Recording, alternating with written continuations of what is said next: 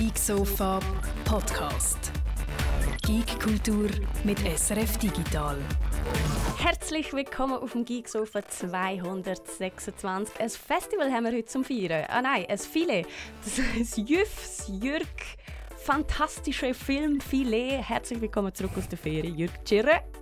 Hallo miteinander. Und habe ich das richtig gesehen, Martina? Hast du mir auf dem Titelbild zu dieser Ausgabe viereckige Augen gemacht? ja. Ähm, die habe ich nicht gemacht, Jürg. Die sind die so original, ja. aber du kannst sie leider nicht sehen, weil du ein Hologramm bist ja, stimmt, klar. Darum hast du so, so leicht können verändern können. Ja. Irgendein Parameter anders einstellen. Genau. Das war relativ einfach. Ähm, von dir hören wir heute noch fantastische Filmtipps, die du uns aus dem Neuchâtel mitgebracht hast. Da freuen wir uns sehr drauf. Vor allem freue ich mich darauf, weil ich schon ähm, alle Trailer zusammen gemacht habe und die sehen zum Teil so abgefahren aus, Jörg. Ich bin ganz traurig, dass man die noch nicht im Netz piraterisieren kann.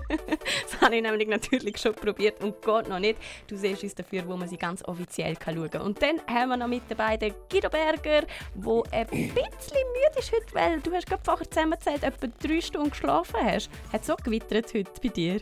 Höchstens, nein, der, der Kleine kommt drei Zähne gleichzeitig über und ist auch noch ein bisschen verkältet. Darum, ja, er hat, er hat gewittert heute ei, ei, ei. Nichtsdestotrotz heute im äh, vollen Pack alle mit dabei. Mein Name ist Martina Gassner und ich würde vorschlagen, wir starten mit den Schlagzeilen, wo ich mich als allererstes muss ganz fest entschuldigen Und zwar bei den Organisatoren von der Zürich Game Show. Dort habe ich ja letzte Woche behauptet, die findet nur digital statt. Und ich glaube, letzten Mittwoch bin ich ein bisschen geistig umnachtet, Guido.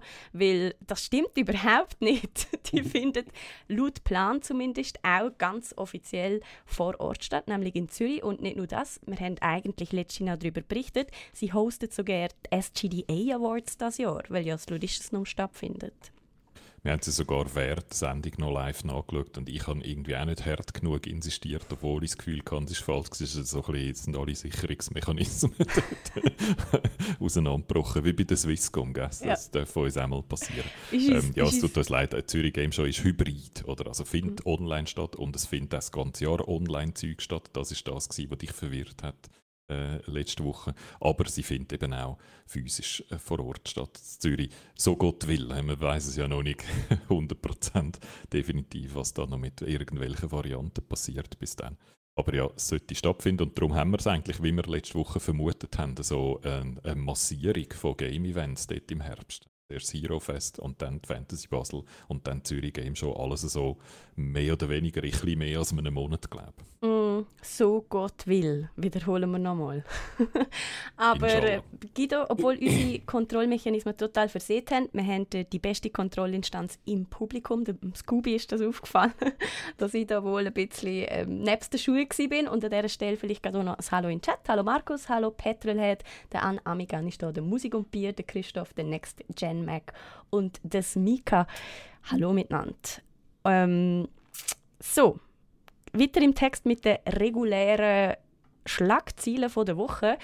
Black Widow ist ins Kino gekommen und zwar nicht einfach so, sondern ziemlich massiv. Sie haben Rekord geschlagen an der Kinokasse, 80 Millionen am Eröffnungswochenende und es ist ja nicht nur im Kino gestreamt worden, also gezeigt. Also, es, schon verraten. Genau, es ist auch gestreamt worden bei Disney Plus, also gegen Aufpreis. Das ist wieder das Premium-Modell, das sie dort schon mit Mulan zum Beispiel haben gefahren Und man könnte jetzt sagen, Kinos Back, Baby. Und müsste aber noch so ein Sternchen hinten dran tun, wo ich gerade noch dazu komme. Aber zuerst mal schnell zu den Zahlen. Du hast es schon gesagt.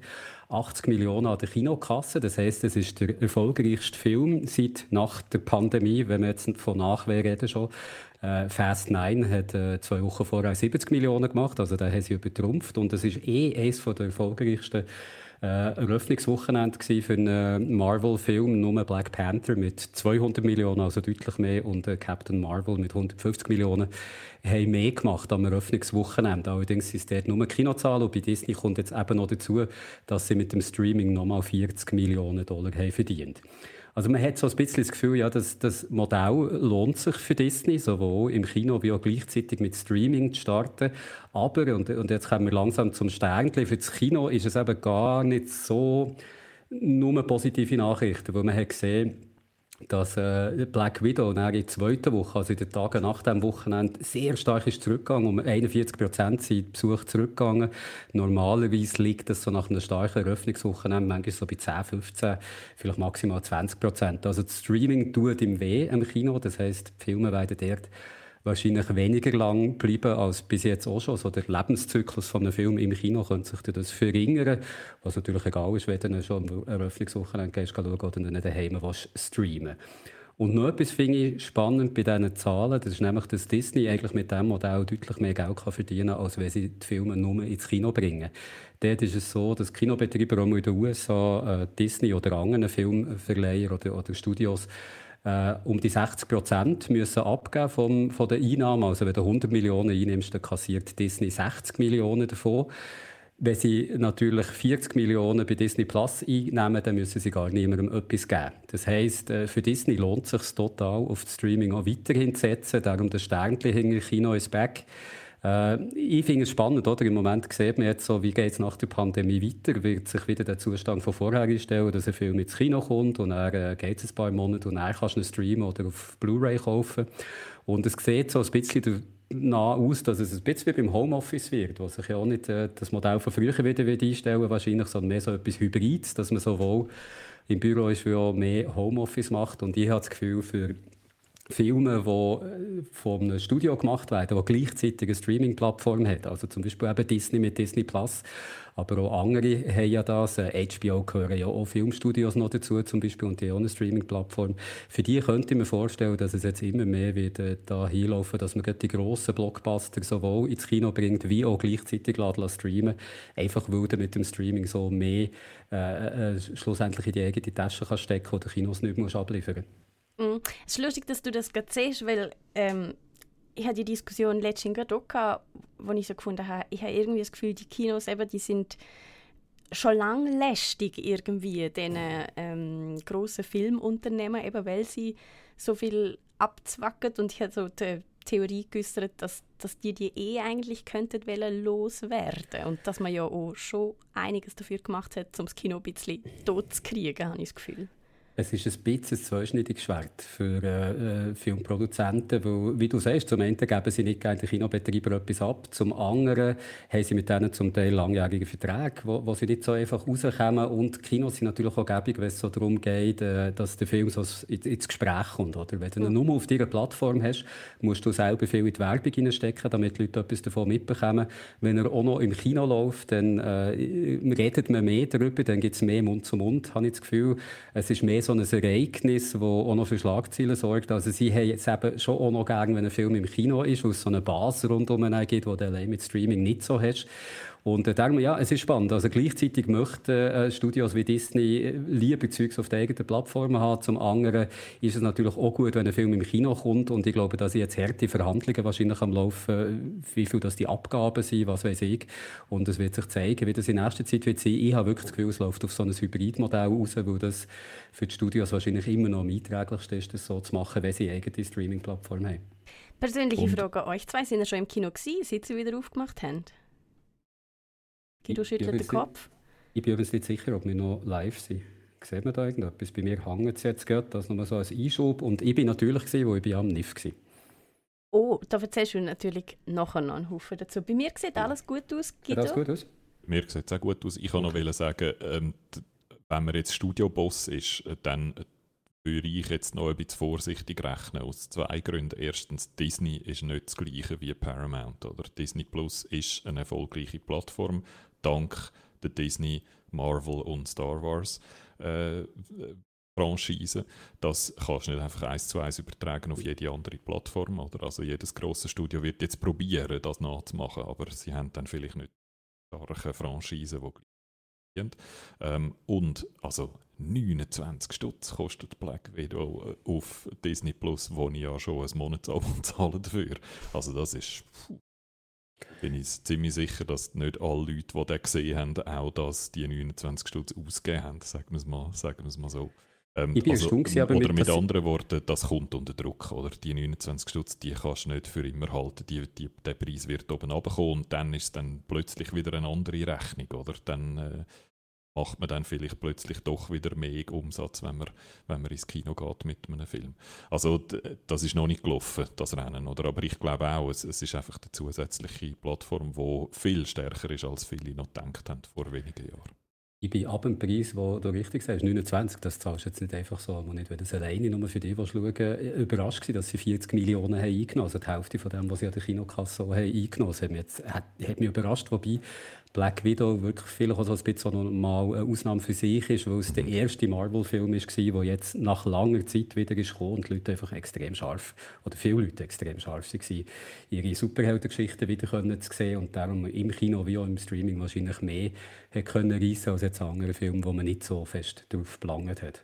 Wir haben ja, glaube ich, beide gesehen, oder? Ja, und zum Martina nicht allzu langweilen mit schon wieder einem Strumpfhosenfilm. Er ist okay gewesen. Ich habe es einfach okay. ein bisschen absurd gefunden, dass man einen ganzen Film voll mit englischsprachigen Schauspielern, sind ja nicht alles Amerikaner, es sind auch Eng Engländerinnen darunter, aber es sind alles englischsprachige Schauspieler, die einfach einen ganzen Film lang schlechte Comedy-Russian Accents machen, Wenn ohne dass so das irgendjemand kümmert. Es ist so fucking lächerlich gewesen. Es, es, es ist auch etwas, was ich wirklich den Kopf muss schütteln, dann lösen sie doch halt gerade Russisch reden und machen Untertitel oder so. Also es ist so, nur zum zeigen, hey, die würden in dem Fall anders reden als mir und dann machst du so einen Klonakzent. Es hat sich keine einzige von diesen Schauspielerinnen und Schauspielern hat sich können entscheiden, ob sie jetzt den voll Comedy Russian Accent machen oder vielleicht einmal ein bisschen zurücknehmen oder dann plötzlich wieder so fast ins Amerikanische zurückgehen. Also sie haben, alle haben so die ganze Zeit so wild oszilliert. Es war ein Puff und es war mühsam gewesen. Aber sonst abgesehen von dem ist das ein wunderbarer Actionfilm, wo man so schön kann runterschauen kann, muss man keine Sekunde lang überlegen. Dann entdeckt man noch die Weste, die dann nachher in Infinity Wars. Äh, übrigens, äh, ich habe, oh sorry, ich habe etwas Kleines zu sagen. Dass sie die gleiche Weste anhat, überkommt, also wie sie in Infinity Wars anhat, äh, die, die Black Widow. Also sie haben es offenbar wichtig gefunden, für die blöde Weste eine Backstory zu erfinden. sie haben es aber nicht wichtig gefunden, zu erklären, warum niemand von ihrer Familie an ihrem Begräbnis Ergebnis ist. Wobei die also das, so de, das, sind so die Prioritäten von, de, von diesem Film. ich, ich war überrascht, wie viele gute Schauspieler das du hast gesehen. Also Rachel Weisz, Florence Pugh, äh, Leute, die eigentlich schon ja mehr auch so aus, ja. Anspruchsvollen Filme kennt. Und ich, ich habe das Gefühl, mittlerweile ist der, irgendwann laufen wir auf eine Zeit zu, wo jeder Schauspieler bei Marvel unter Vertrag ist. Und äh, ich warte, ich warte irgendwie auf die News, dass Daniel Day-Lewis irgendeinen Bösewicht spielt und Meryl Streep irgendwie die Mutter von der Wonder Woman oder so etwas. Und wenn ich das sage, merke ich, ich wäre nicht mal überrascht, wenn das irgendwann verkündet wird. Also irgendwann, die Verträge sind alle schon unterschrieben. Ja, kommt, irgendwann sind, alle, sind alle, die jemals einen Oscar gewonnen haben oder Kritikerlob bekommen haben, spielen irgendjemand in Strumpfhosen bei Marvel. Ich habe noch gut gefunden, der letzte Viertel ist dann ziemlich so lächerlich superheldenmäßig geworden, aber vorher eigentlich gute Action. Es ist definitiv nicht einer von diesen intelligenten Superheldenfilmen sondern es ist einfach strunzdumme Action mit lustigen Comedy-Witzchen zwischendrin. Von dem her schaut sich gut oben ab und man muss nicht viel studieren und darum können wir jetzt, glaube ich, zu den nächsten Schlagzeilen gehen. Ich tue noch schnell, Entschuldigung, aus dem Chat ergänzen. Ähm, Übrigens, wenn, wenn Disney Plus so weitermacht, zahlenmäßig, könnten sie sich wahrscheinlich auch jeden Schauspieler aus Hollywood bald leisten, mhm. unter Vertrag zu nehmen. Also an dem wird es wahrscheinlich nicht scheitern. Ähm, der NNA fügt noch hinzu, dass bei Disney Plus nur 2 Millionen von den 100 plus Millionen Abos äh, einen Premium-Account gekauft haben oder sich leisten wollen. Und der Markus sieht noch, auch Mulan hat damals schon 29 Stutz gekostet und ist total ein Mist gewesen. Da frage ich mich, ähm, Black Widow ist ja auch relativ durchzogen bei euch jetzt so okay, aber ich habe auch schon ähm, Leute gehört, die recht geschumpfen haben über der. Wenn du dann irgendwie dreimal 30 Stutz zahlst für einen blöden Film, frage ich mich dann auch, ob viele Leute in einem Jahr noch bereit sind, ähm, das quasi vorab zu zahlen, wenn es ja eben schon im Internet ist, sage ich jetzt mal. Also da, da muss man vielleicht dann auch langfristig schauen, wie sich die Zahlen entwickeln. Ja, weißt du, macht das nicht die einfache Rechnung, oder? Was kostet es, wenn du das zweite ins Kino gehst? Mhm. Und dann bist du noch schnell bei 30 Stutz und dann hast du noch nicht mal gross an der Snackkasse äh, geplündert. Und für mich jetzt neuerdings kommt dann noch dazu Babysitter, oder? Das kommt dann auch noch oben drauf und das ist noch für viele so. Von dem her sind die, die 30 Stutz, was eigentlich wahnsinnig teuer ist, sieht dann plötzlich wieder wie ein attraktives Sonderangebot aus. Oder? Aber ja, eben, ich habe es vorher schon gesagt, ich glaube auch, der Preis ist jetzt noch zu hoch. Sie probieren einfach mal, wie viel das es mag leiden und der wird dann mit der Zeit oben runterkommen, vor allem wenn es von, an, von jemand anderem noch ein einigermaßen konkurrenzfähiges Angebot gibt. Und das ist schon noch lustig. Also der, der NNA hat vollkommen recht. Von 100 oder mehr Millionen nur 2 Millionen, die es kaufen. Aber mit denen sind auch trotzdem 40 Millionen Dollar zusammengekommen. Also die werden sich jetzt, wird da irgendjemand ein grosses Excel-Sheet machen und schauen, wie man an diesen Preisen kann schrauben kann, dass sich da nicht zu viel daran ändert, an den Einnahmen, die sie machen. Mm. Und der NNA schreibt, gut für einen Schießfilm Geld zu zahlen, das kann auch im Kino passieren. Schon klar, aber ich meine, also streamen und etwas illegal aus dem äh, Internet abladen, so halb illegal in der Schweiz, ähm, ist ja, also das ist ja immerhin eine Alternative. Und früher im Kino hast du ja keine Alternative gehabt, hast ja einfach müssen zahlen, oder? Also von dem her glaube, ihr könnt das schon noch ein bisschen einen Unterschied machen. Aber we will see. Wir verlassen auf jeden Fall äh, die, die Film-News und wechseln zu den Gaming-News. Da haben wir nämlich auch ein Update, und zwar vom TI10, der International, wo ja eigentlich in Schweden stattfinden Der eine oder andere erinnert sich vielleicht noch an Krimi, dass es dort jetzt doch nicht hat können stattfinden aus Gründen. Man hat jetzt verzweifelt nach einem alternativen Austragungsort gesucht und Guido, man hat einen gefunden. Ja, und es ist also wirklich ziemlich genau so rausgekommen, wie wir gesagt haben. Ich habe gewitzelt mit Baku und ganz so extrem ist es nicht, aber es ist in Bukarest. Es findet in Rumänien, in Bukaresti statt, in äh, dem grossen Stadion, wo wir jetzt glaube auch, haben wir jetzt dort auch Fußball drin gesehen. Einfach im grossen Fußballstadion in der Nationalarena. Äh, dort findet jetzt ähm, TI10, das 10. International und das erste International, das außerhalb der USA stattfindet, findet jetzt in Bukarest statt ich glaube, es ist nicht eine riesige E-Sport-Szene in, in Rumänien, nicht, dass ich wüsste. Einmal. Äh, ich bin ja vor x Jahren mal zu Rumänien an einer E-Sport-Weltmeisterschaft gewesen, ah, habe dort die Schweizer Delegation begleitet äh, und äh, ja, also dort war es nicht in dieser Nationalarena gewesen, sondern sonst in so einer Mehrzweckhalle, wo sonst damit oder so stattfindet. Was war das für eine, für eine, für eine Weltmeisterschaft gewesen? Äh, die internationale E-Sport-Weltmeisterschaft, äh, also ja, die Veranstaltung, wo ein Alle paar so nationale, nein, natürlich nicht. Sie haben ein Star, ein Starcraft-Turnier und Tekken-Turnier und ich weiß es nicht mehr so genau. Es, und alles so Amateur und so. Die Schweizer sind dort auch dabei gewesen und die haben, glaube ich, League of Legends gespielt, wenn ich es Kopf habe und eine Schweizer Mannschaft, die es sonst nicht gibt oder wo einfach mhm. extra für den Anlass zusammengestellt äh, worden ist. Und sind so, ähm, das ist eigentlich ein internationaler Verband, der ein Zusammenschluss ist von nationalen Verbänden. Und da haben wir ja schon ein paar Mal da gesagt, dass die Verbände nicht so viel Macht und Bedeutung haben im Sport wie jetzt im Fußball zum Beispiel. Wenn also es war eher so ein bisschen unter ferner Liefen gewesen. und in der Stadt habe ich jetzt auch nicht grosse E-Sport-Begeisterung wahrgenommen damals. Aber wer weiß, es ist jetzt schon eine Weile her, vielleicht ist das jetzt wenn wir schon von Locations reden, wo das es könnte stattfinden in Bukarest. Ich habe gemeint, äh, das Parlament, der Parlamentspalast in Bukarest ist das grösste Gebäude der Welt, dass sie dort doch Platz hat. Aber jetzt habe ich schnell nachgeschaut.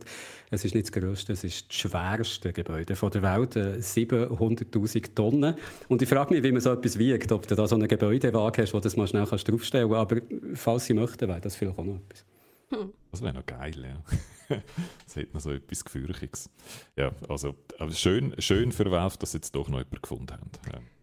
Und ist ja für die allermeisten von uns eigentlich irrelevant, wie die allermeisten schauen das International auf Twitch oder auf mhm. sonst irgendeinem Kanal und es kommt nicht so darauf an, wo Gleich noch spannend, was da politisch alles abgegangen ist, bis sie jetzt dann doch noch einen Austragungsort gefunden haben.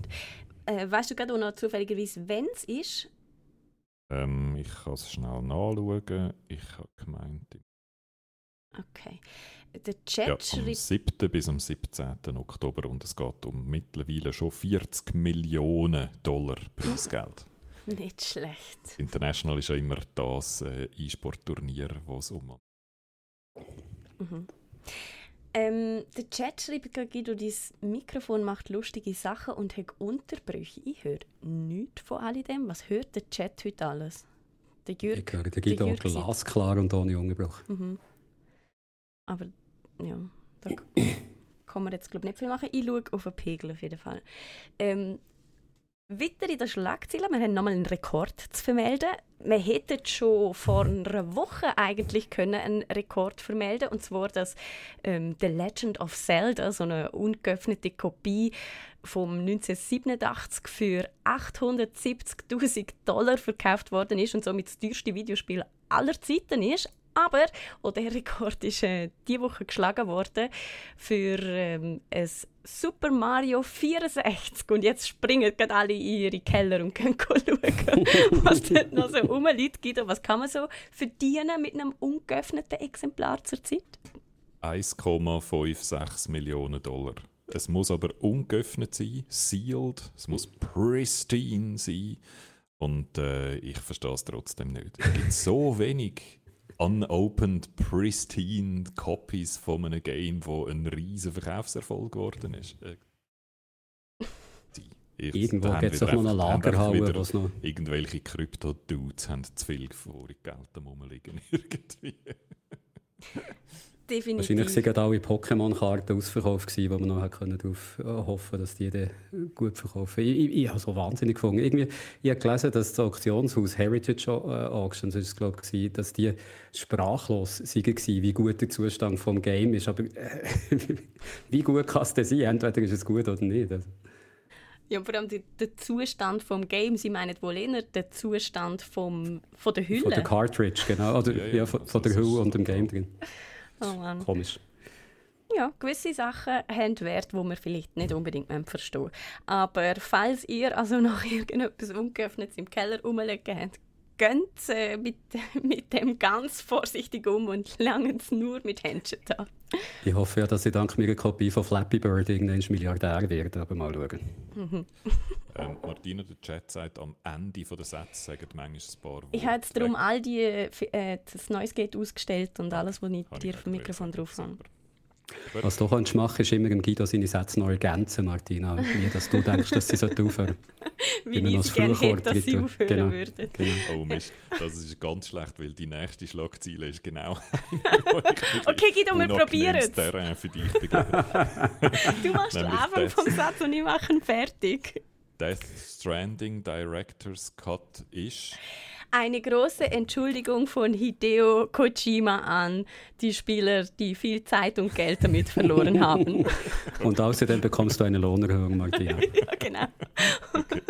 Also, der Death Stranding Director's Cut kommt raus. Das ist eigentlich einfach so eine Next-Gen-Erweiterung, äh, oder? Wie es jetzt von x verschiedenen Spielen gibt. Ähm, und äh, ich kann nicht darum reden, darüber reden, weil ich dich auch ärgern weil du ja bekanntermaßen Death Stranding ein bisschen weniger gerne hast als ich, sondern äh, habe mich darüber lustig machen, dass sie einen Director's Cut nennen. Das scheint jetzt so ein Mödeli zu werden. Ich habe noch ein, zwei andere Games gesehen. Ghost of Tsushima zum Beispiel nennen es auch Director's Directors Cut. Ich glaube, das ist jetzt gerade so eine Sony-Mödeli, oder? Dass die ein paar erfolgreiche Games von der PlayStation 4 als äh, Next-Gen-Version für PlayStation 5 rausgeben und dann Directors Cut nennen. Und wenn das neu mit Sinn machen würde, dann bei einem Hideo Kojima-Spiel, weil der ist ja bekannt dafür, dass er viel zu lang ist und dass man ihm eigentlich immer muss, äh, auf die Finger schauen und 27 Meter von seinem Skript rausschneiden. Aber nicht bei Death Stranding, weil das ist das erste Mal, gewesen, wo er es selber rausgegeben hat und selber unter Kontrolle hatte und wo darum alles, was er hat wollen, drin haben, auch drin war. Und äh, darum haben sich dort alle lustig gemacht, dass das jetzt Director's Cut heisst. Ähm, es meint eigentlich Next Gen DLC, oder? So müsste man es eigentlich sagen. Es ist nicht einfach nur äh, Grafik ein bisschen aufgehübscht, sondern sie haben tatsächlich noch neue Inhalte gemacht. Zum Beispiel so crazy Zeug wie Rennen. Man kann jetzt so Mario Kart ähnliche Rennen fahren. Offenbar im neuen Death Stranding. Neue Waffen, neue Missionen, sogar ein, ein neues, eine neue Gegend, wo man kann erkunden kann. Also sie haben so richtig anständig neuen Inhalt gebaut, Jeans, und äh, bringen das jetzt raus. Und dann hat sogar eben auch der Hideo Kojima selber noch gesagt, dass er eigentlich Director's Cut die falsche Bezeichnung findet. Und äh, damit ist es jetzt an Absurdität nicht mehr zu überbieten, die Schlagzeilen. Dass der Director, der immer einen Cutter gebraucht hätte, jetzt einen Director's Cut überkommt und dann das Director's Cut genannt wird, aber kein Director's Cut ist, ist crazy. So, und rauskommt das äh, am äh, 24. September und kostet, kostet glaube ich 10 Stutz Aufpreis, wenn man schon eine Death Stranding-Version hat. Ist es denn nur, es ist aber nicht exklusiv für PlayStation 5, also für die 4 kommt es wieder raus?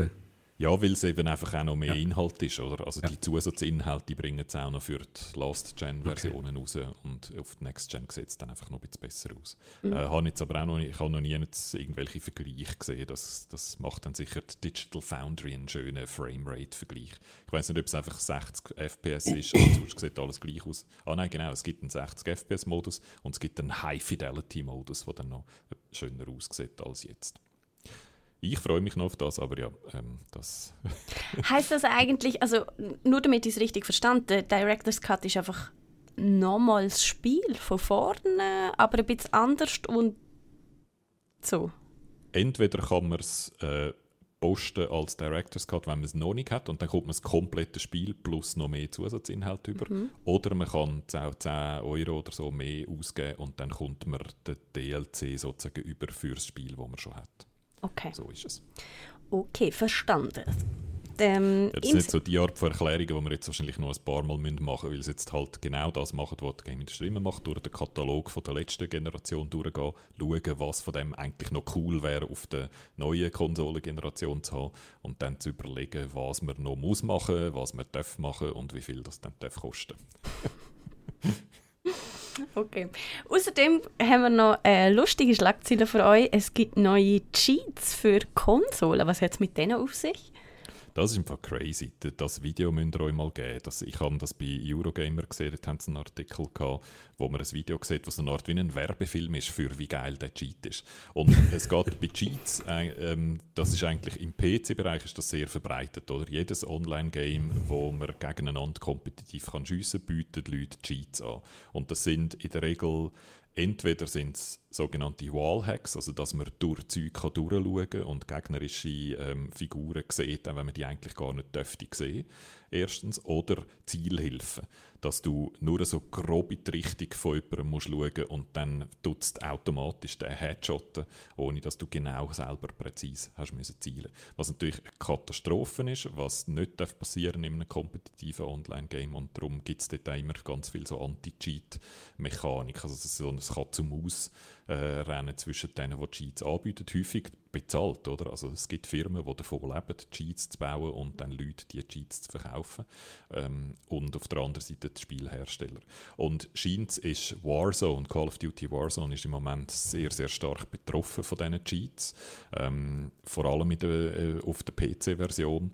Ähm, und es, die Community ist, glaube ich, hässig, weil sie das Gefühl haben, dass Activision selber eben viel zu wenig macht gegen die Cheat. Also in dem Katz- und Maus-Spiel sind die viel zu fest am Zurücklehnen und lönt das einfach. Und dann hast du zusätzlich noch eben das Problem, dass das Cross-Plattform ist, also dass du durchaus kannst äh, mit PC-Spielerinnen oder Spielern gematcht werden, auch wenn du Konsolenspieler bist. Und dass dann äh, die Cheater für dich eben auch einen Einfluss haben. Und das muss man sagen, es ist der, auf der PC-Plattform ist es viel einfacher, so Cheats zu machen und darum gibt es dort viel mehr. Und bei den Konsolen ist es schwierig. Und der Cheat, den ich jetzt davor rede, der ist spezifisch eben für Konsolen. Und was der macht, ist, du, also um den Cheat können einsetzen musst du ziemlich Hardware haben. Du musst nämlich einen PC und eine Capture Card haben.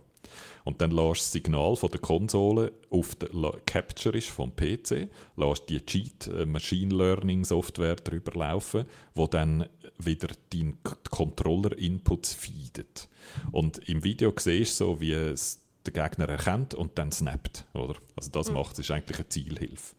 Und wo ein Cheaten ermöglicht auf einer Plattform, wo bis jetzt Cheaten viel, viel schwieriger war. Und darum ist es noch recht relevant und es ist auch wahnsinnig schwierig erkennbar, weil aus der Seite aus der Sicht vom Server, wo das Spiel laufen lässt, sieht das aus, wie wenn jemand einfach ganz schnell seinen Stick bewegt hat. Oder? Weil es eigentlich Konsole, also weil es Controller-Input emuliert. Also es ist wahrscheinlich auch wahnsinnig schwierig zu merken, dass da überhaupt jemand cheatet. Und äh, es haben jetzt viele Leute Angst, dass das einfach wirklich so Competitive Gaming auf der Konsole kaputt macht. Mhm. Der Pink Panther schreibt gerade im Chat, er kann das absolut bestätigen. Warzone sei fast unspielbar im Moment. Das klingt super mühsam. Ich kenne das aus ähm, Tarkov und vielen anderen Shootern. Mhm. Es schießt einem so an. Man stellt recht schnell ab, wenn man zwei, drei Mal irgendwie so gesniped worden ist von irgendetwas Unmöglichem, wo nicht mal irgendwo auf dem Plan war. Und als Spieler, das finde ich eben so lustig, die Spielemacher sagen immer, ja, es ist fast unmöglich und es ist so schwierig und eben das Katz- und Maus-Spiel, man ist ständig am Aufrüsten und es ist einfach so, wer ist schlauer und wer ist wem einen Schritt voraus.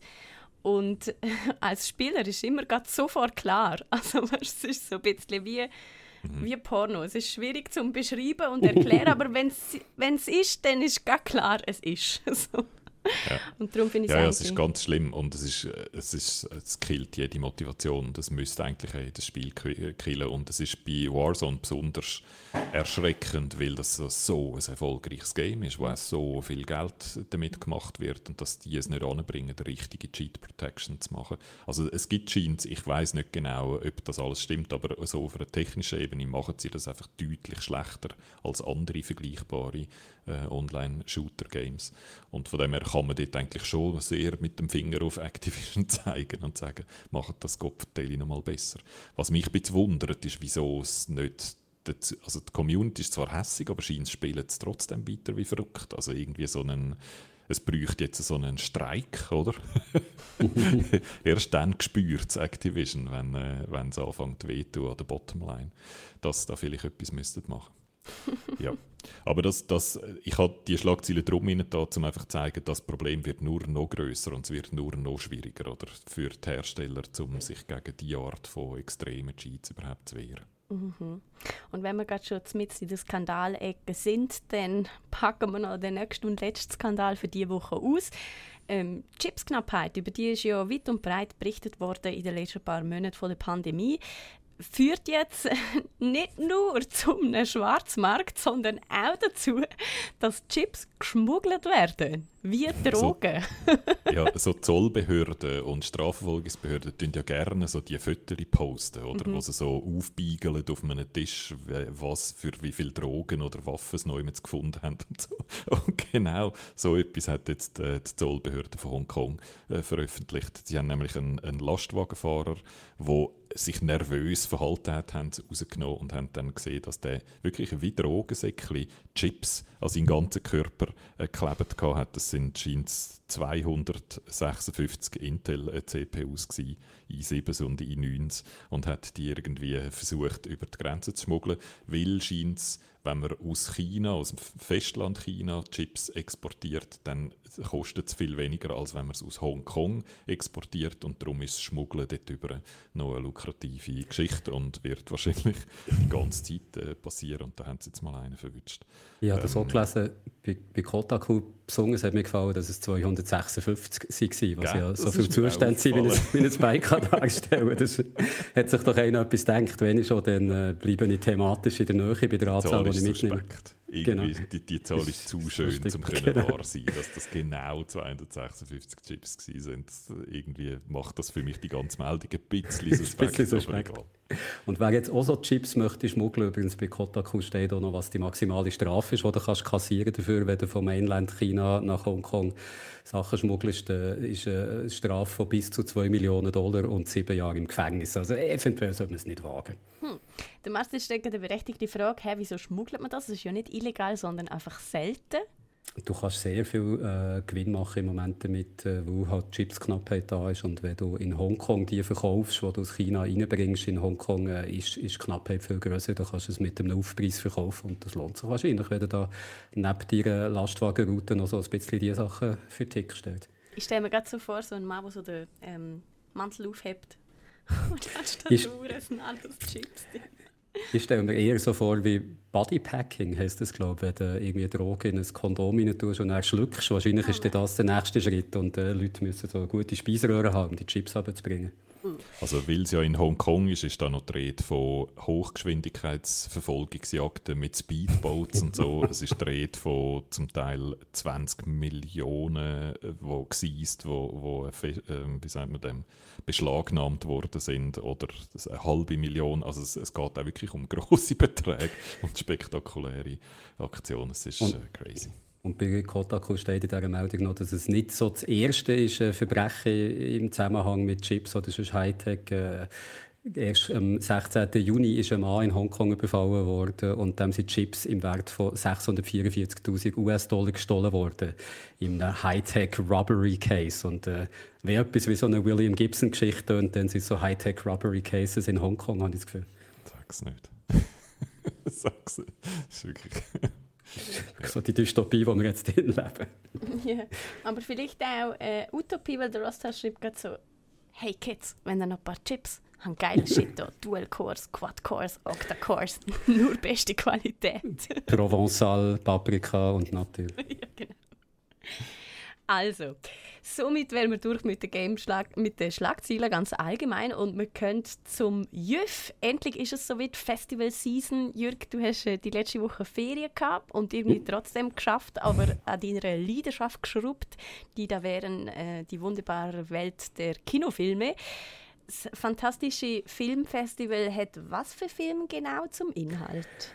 Man, meint immer, es sei ein Horrorfilmfestival, aber das ist es natürlich nicht. Also es ist ganz allgemein der fantastische Film und fantastisch ist also wirklich sehr, sehr breit äh, genommen. Das kann irgendein Film sein, der eine unerwartete Wendung hat, manchmal auch so ein bisschen äh, ins, ins Unmögliche geht oder wo irgendwie so äh, etwas vorkommt, wo du dir nicht ganz viel kannst erklären kannst. Aber das äh, betrifft lange nicht nur Horror oder Gespenster oder was auch immer Filme. Es geht wirklich, die Auswahl ist riesig, von äh, dem Drama mit so einem leichten, übernatürlichen Aspekt bis irgendwie zum Actionfilm, weil es hat immer auch ähm, äh, verschiedene Reihen. Die eine Reihe ist, ist der offizielle Wettbewerb. Dort sind es vor allem so Genrefilme. Dann gibt es aber auch äh, New Cinema from Asia, da siehst du Filme aus dem asiatischen Raum, also viel aus Südkorea, aber auch immer Japan oder auch andere Länder. Dieses Jahr hat es noch eine Sonderreihe gegeben mit Filmen aus Taiwan, die man entdecken konnte wo ich selten einen gesehen habe vorher.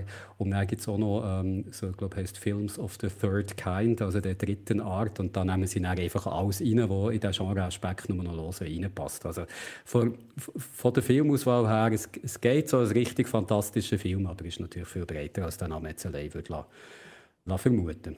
Okay, du gehst jedes Jahr als NIF, zumindest sofern Corona das irgendwie zulässt. Mhm. Letztes Jahr hast du Pause gehabt. Letztes Jahr hat es Festivalpause gehabt, da haben sie gar nichts gemacht. Mhm. Das Jahr aber war es hybrid, gewesen, also sowohl vor Ort als auch im Internet. Und du bist sogar auf Neuchâtel gefahren. Was gefällt dir denn so am NIF, dass du dort jedes Jahr hingehst?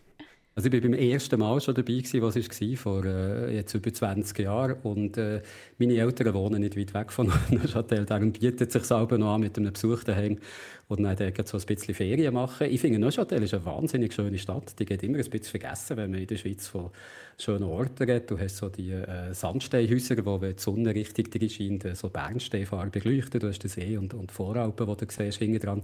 Das hast du natürlich vor allem Regen gehabt, aber das ist ja nicht schlimm, wenn du im Kino bist, ist es dort nicht so heiß. Ich finde, die Stimmung am Festival ist, einfach, ist, ist mega schön. Also, äh, es ist sehr sehr angenehm. Die Leute, die dort sind, äh, interessieren sich eigentlich in den meisten Fällen für Filme oder sind bereit, sich auf irgendetwas einzulassen, was sie keine Ahnung haben, was ist. Ich finde es wirklich immer sehr angenehm. Auch das Rahmenprogramm, das sie haben, ist immer spannend. Da geht es viel auch über äh, Hintergründe von Filmproduktion, Tricktechnik, neueste so digitale äh, Veränderungen, was den Film angeht. Da gibt es auch immer so Talks mit Leuten, die interessant sind. Ich weiß nicht, wer den digitalen Podcast hört, da hat man letzte Woche, letzten Freitag ein Interview können hören, das ich machen am NIF mit dem Volker Engel.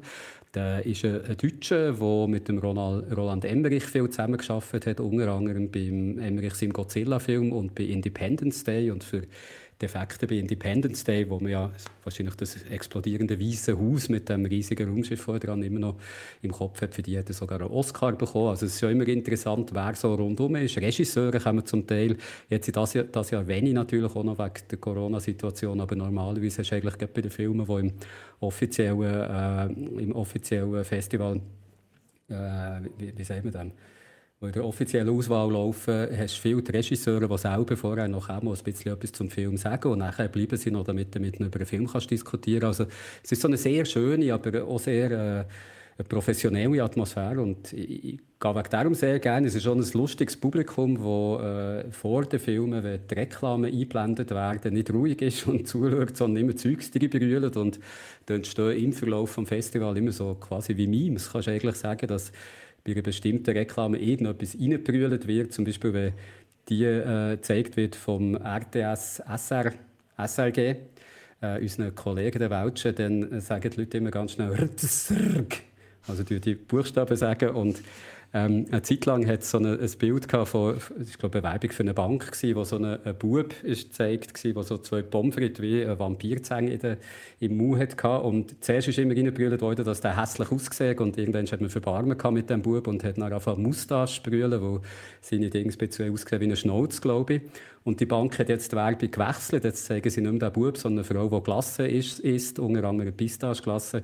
Und statt Moustache schreibt man jetzt einfach Pistache. Also es sind so Memes, die zum Teil noch so auf, auf andere Memes zurückverweisen.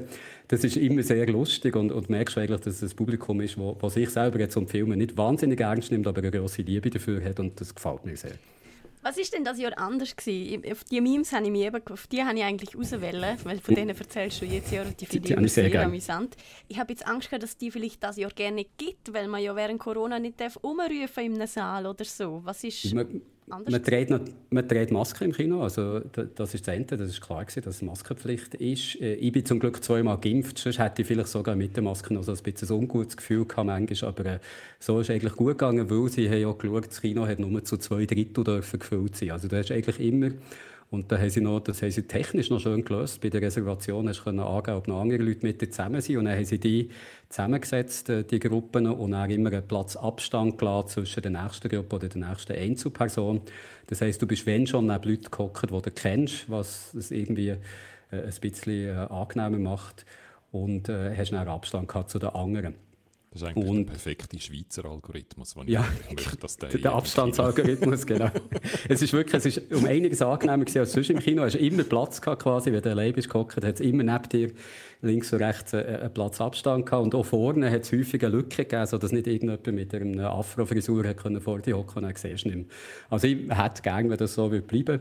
Von den Tickets her sind weniger verkauft worden als sonst. Äh, sie haben jetzt eine Zahl herausgegeben, es sind 29'000 verkaufte Tickets und 2000 äh, Filme sind online geschaut worden. Das war eben ein Hybrid-Festival, das sowohl im Kino wie auch online ist gezeigt wurde. Also deutlich weniger Interesse am, am Online-Angebot, aber immerhin 2000 online. Äh, auch das ist eigentlich technisch gut gemacht. Gewesen. Du hast statt einem Ticket für einen Film hast du auf der Webseite ein Online-Ticket kaufen und den Film dann, äh, direkt streamen. Also das Jahr 29'000 Leute, im 2019, was das letzte Mal war, waren es 48'000 Also es ist über ein Drittel weniger, aber eben, wie gesagt, die Kinos haben nicht ganz gefüllt werden. Also wenn jetzt jeder Film wäre ausverkauft gewesen mit maximalem Ding, dann wäre das von diesen 29'000 hochgerechnet immerhin noch 43'000 Leute. Das heisst, äh, Corona wird da schon ein paar Leute noch äh, daheim behalten haben, aber insgesamt ist das Interesse immer noch groß gewesen. Also, dann würde ich sagen, machen wir jetzt aus dem Niff ein Jüff. Du hast deine liebsten Filme mitgebracht, hast eine kleine Liste geschrieben oder mhm. auch, äh, eigentlich eine recht grosse. Zehn Filme stand drauf, die dir besonders gut gefallen haben.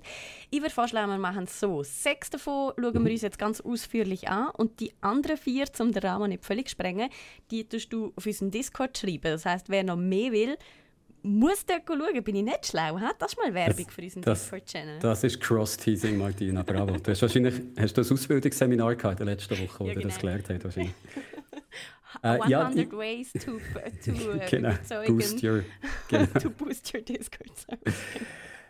Äh, ich, ich werde alle zehn Filme noch auf dem Discord tun. Ich könnte das natürlich auch in meinen Letterboxd-Account reinmachen, den ich aber nie eröffnet habe, wie ich eigentlich versprochen habe. Also das kommt dann vielleicht noch in der Sommerferien, wer weiß. Aber solange ich den noch nicht habe, ich es bei Discord her. Und dann kann man das dann sehen. Ich nehme am besten im, äh, im Geeksofa-Kanal. Mhm. Tue ich das rein. Und ja, dann habe ich sechs Filme ausgewählt und da muss ich jetzt wirklich sagen, das ist eine wirklich sehr, sehr subjektive Auswahl. Ich kann vielleicht, bevor ich meine vorstelle, noch schnell sagen, welche Filme das äh, gewonnen haben. Wie immer habe ich den Gewinner nicht gesehen. Das ist, der heißt Lapsis, ist ein amerikanischer Film und ist glaube so ein bisschen äh, eine Dystopie, dass alle Leute äh, nur noch Jobs haben, wie du bei Nomadland hast gesehen oder bei dem Uber äh, Delivery Service oder Fahrer. Und äh, viel mehr weiß ich nicht darüber. Man kann ihn schon abladen, wenn man das möchte machen. Also den können wir daheim in Ruhe mal anschauen. Ich habe ihn nicht gesehen, hat, hat den Hauptpreis gewonnen. Ähm, der zweite ist auch ein Film, den ich nicht gesehen habe, Boys from County Hell. Das ist so eine irische Vampirkomödie, wo mir Leute haben gesagt, dass die sehr lustig sind. Äh, auch die ist sicher ein, ein Typ wert und wie gesagt, ich verpasse eigentlich immer die Filme, die gewinnen. Den Critic Award den habe ich gesehen, den habe ich daheim online geschaut. «The Feast» heisst der. Das ist äh, äh, walisischen Film. Das heißt, du verstehst kein Wort, weil Walisisch so grundsätzlich anders ist von Englisch, wie ich es nicht einmal gewusst, äh, dass du wirklich überhaupt nicht verstehst. Aber er hat immer einen Untertitel. Das ist so eine äh, äh moderne Geistergeschichte. Hat mir sehr gut gefallen. Ist sehr langsam erzählt, aber äh, sehr atmosphärisch. Der beste Film aus Asien hat OK Madam gewonnen. Das ist einer von meinen sechs Liebsten. Über den reden wir noch. Und der äh, Audience Award, also der Publikumspreis, ist an Tides gegangen, den ich immer Tides nenne, was schön nicht tönt. Aber Tides ist ein Film von einem Schweizer Regisseur, der äh, vorher, äh, ich, habe gar nicht kennt von ihm, aber das ist eigentlich recht gross gemachte europäische Produktion in den Babelsberg Studios. Es ist so eine, eine düstere Vision von einer Erde, die nach Klimaerwärmung und Pandemien äh, die reichen Leute haben verlassen. Die haben sich Raumschiff gemacht und sind auf Kepler 200 irgendetwas äh, geflüchtet, ein Planet, wo, wo noch erreichbar ist und jetzt nach zwei Generationen weil sie schauen, so das Wasser testen quasi, ob sie wieder zurück auf die Erde kommen können und finden dort Überlebende vor, die quasi so ein bisschen regressiert sind, so Stammesding, und es einen Konflikt gibt. Also ist ein, ein stimmiger Film, hat mich nicht super gedacht, ehrlich gesagt, ist sehr dunkel gefilmt und die Farbpalette ist sehr eintönig.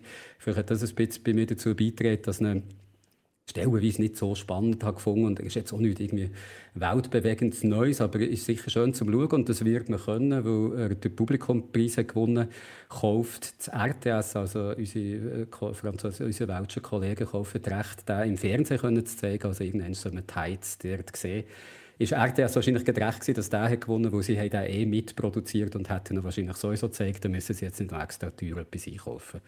Also das sind Gewinnerfilme. Ich habe, wie gesagt, nur einen davon, nein, zwei davon gesehen und komme jetzt zu, zu meiner Auswahl, die wirklich sehr, sehr äh, subjektiv ist. Also ich sage nicht, dass das unbedingt per se die besten Filme sind, aber es sind die, die mir am besten haben gefallen. Und der erste wäre In the Earth. Der ist vom... Ja. Ich hätte jetzt gerade vorgeschlagen, fang doch mit OK Madam an, dann wird so, wenn soll mit OK Madam machen? Ja, klar. in der Gewinner drin ist. Ja, wir haben ja abgemacht. Du kannst mir so ein bisschen sagen, was soll durchgehen, damit du die richtigen Sachen im Hintergrund kannst einspielen kannst. Ja. Okay, Madam ist eine südkoreanische Actionkomödie, kann man sagen, äh, mit einer Frau in der Hauptrolle, die früher eine nordkoreanische Spitzenagentin war, äh, in allerlei Kampftechniken ausbildet und, und hochtödlich. Und es fängt an mit ihrer letzten Mission quasi, wo du siehst, dass sie liquidiert werden von den eigenen Leuten. Und sie flüchtet dann nach Südkorea, dann gibt es einen harten Schnitt und dann siehst du so eine Frau, die auf einem Merit so Teiggebäck frittiert und äh, mit irgendeinem bisschen trotteligen Mann, der so in einem, in Schuppen an Elektronikgeräten rumbastelt und ihre kleine Tochter eigentlich so harmonisches, wenn auch geldknappes Familienleben lebt. Und dann gewinnen die eine Reise nach Hawaii, weil sie auf so einem Ding, auf so einer Flasche, die der Mann hat gekauft, glaube ich, im Deko war so der, der Gewinn von ihrer Hawaii-Reise. Und äh, zuerst sagt sie, wir gehen nicht, wir können uns das nicht leisten. Und dann lässt sie sich breitschlagen, weil das Mädchen sogar mal weg möchte, dass sie nach Hawaii reisen. Und ähm, dann äh, wieder ein Schnitt, wo du siehst, dass in Nordkorea äh, die Leute sehen, dass ein Pass wieder ist auftaucht von der Agentin, die jetzt lang untertaucht ist. Und dass die in diesem Flug wird sein, wo auch die Frau, die die Teigsachen frittiert und ihre Familie drauf sind. Und dann äh, siehst du auch immer so eine geheimnisvolle Frau mit einer Maske äh, rumlaufen und hast, denkst natürlich, ah, das ist sicher die Agentin. Und im Flugzeug hat es äh, ganz viele nordkoreanische Agenten, die die festnehmen Und dann kommt der Twist, den ich verraten kann, das ist eh klar. Es ist natürlich nicht die Frau mit der Maske, wo man immer denkt, das ist einfach eine Schauspielerin, die sich schützen wollte, sondern es ist die ganz profane äh, Marktfrau, die da eigentlich eine hochtrainierte nordkoreanische Agentin ist und sich im Flugzeug vom liebevolle Mami plötzlich wieder zu, zu einer brutalen Killerin verwandelt. Aber es ist, äh, vom Ton her ist es wirklich als Komödie gehalten. Und viele asiatische Komödien kann ich den Humor manchmal nicht ganz nachvollziehen, weil er doch leicht anders ist als bei uns. Aber dort ist es wirklich immer noch so im Rahmen von sehr erträglich und unterhaltsamen. Und es ist wirklich eine, eine ganz, ganz schön gemachte Actionkomödie, die keine Sekunde langweilig ist, mit guten Kampfszenen. Und äh, ein absoluter Tipp, wenn man mal wieder asiatischen Film möchte schauen, «Okay, Madam» heisst er. Äh, Wer es lieber nur handfeste Action hätte, wäre wahrscheinlich «The Villainess», äh, ein Film von uh, was ist 2017 oder so, wäre die bessere Wahl. «Okay, Madam» hat zwar eine gute Action-Szene, ist aber insgesamt so eher ein bisschen auch von, von Musik her und so eine Komödie, aber hat mir super gut gefallen.